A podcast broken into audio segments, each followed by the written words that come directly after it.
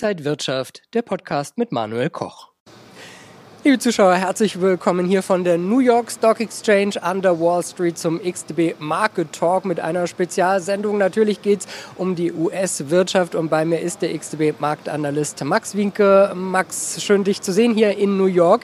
Wir haben gerade die Opening Bell live miterlebt. Wie war das Gefühl hier an der Wall Street? Ja, wirklich unglaublich. Ein großer Traum von jedem, der natürlich für die Finanzmärkte brennt. Also äh, kann mich da sehr glücklich schätzen. Die US-Märkte, der Dow hat die 30.000er Punkte-Marke wieder zurückerobert. Ist die Talsohle vielleicht so ein bisschen jetzt erreicht? Es war ein ganz guter Wochenstart. Äh, ich würde das aber dennoch nur als kurzfristigen Boden einordnen. Äh, wir hatten ja in den vergangenen Wochen recht starke Verluste erlitten.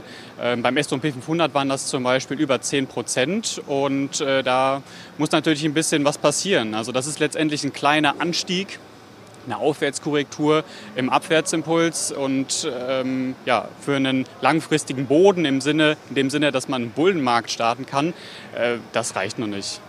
Wenn man hier durch die Straßen von New York geht, sieht man viele Geschäfte, die es nicht mehr gibt. Das war aber auch schon durch Corona so. Jetzt sind wir natürlich in einer schwierigen wirtschaftlichen Lage. Wie wahrscheinlich ist eine Rezession hier? Eine Rezession ähm, wird wahrscheinlicher, immer wahrscheinlicher.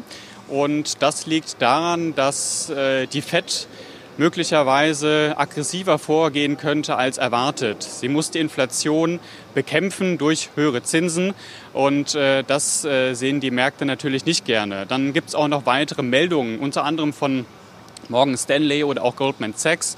Die haben nämlich gesagt, äh, dass naja, die Aktien noch mal weiter fallen müssten, damit das Risiko einer Rezession voll eingepreist ist.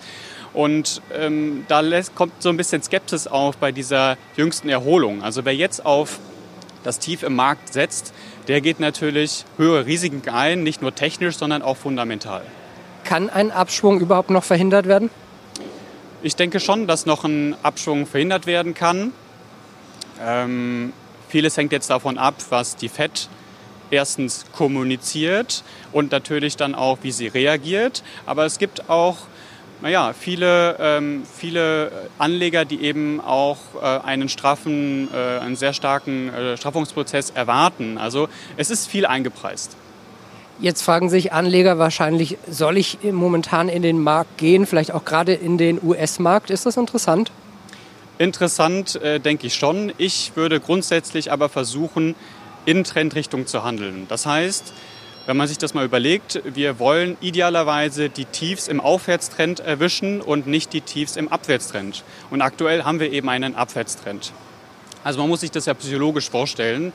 Äh, die Verkäufer wollen im Abwärtstrend die letzten wichtigen Hochs verteidigen und Anstiege nutzen, um den Markt wieder abzuverkaufen und nochmal nach unten zu drücken. Und beim S&P 500 äh, wären das zum Beispiel die Hochs vom Mai. Ja, die sind so 10 Prozent entfernt, da muss also noch ein bisschen was passieren. Wenn es aber dann zu einem Bruch kommt, nach oben hinaus, dann äh, gäbe es eben auch gute Chancen, dass es wieder einen Richtungswechsel gibt. Ja, es, es, passieren ja zwei Dinge. Einerseits, Stops werden gerissen von den Verkäufern und es kommen wieder mehr Käufer in den Markt rein. Was heißt das jetzt aber alles für Anleger, wenn ich zu Hause sitze und mir Gedanken mache, wie ich meine Strategie aufstellen sollte? Ja, es gibt äh, verschiedene Möglichkeiten, wie man äh, das Ganze angehen kann.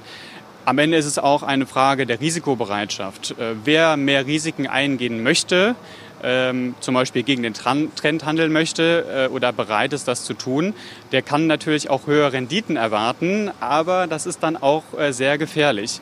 Momentan gibt es ähm, aber dennoch sehr interessante äh, Möglichkeiten. Ähm, man muss ja nicht unbedingt direkt handeln, aber man muss es zumindest beobachten und jetzt vor allem, denke ich mal, äh, mehr darüber nachdenken, wieder in den Markt reinzugehen. Äh, und zwar äh, wegen folgenden Themen.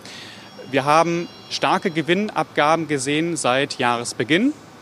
Der S&P 500 und andere Indizes sind in den Bärenmarkt reingerutscht. Viele Risiken sind bekannt und größtenteils auch eingepreist. Und darauf kann man ja eben aufbauen. Wir haben vorhin über den möglichen Boden gesprochen. Auf solche Signale muss man jetzt achten. Das heißt Fehlausbrüche auf der Unterseite, höhere Tiefs, Umkehrkerzen oder auch Umkehrformationen in den höheren Zeiteinheiten, ich spreche über den Tages- oder den Wochenchart. Was dann aber Ende, am Ende den, dennoch äh, passieren muss, ist dieser Ausbruch über die lokalen Hochs.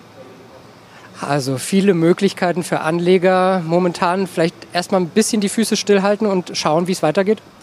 Das wäre, das wäre eher mein Ansatz. Ähm, es ist klar, wir handeln gegen den Trend, kurz- als auch mittelfristig.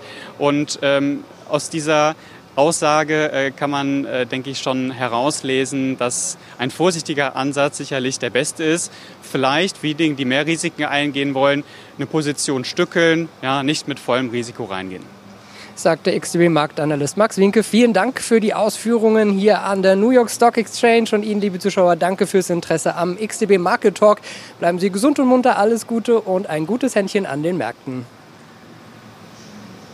Und wenn euch diese Sendung gefallen hat, dann abonniert gerne den Podcast von Inside Wirtschaft und gebt uns ein Like.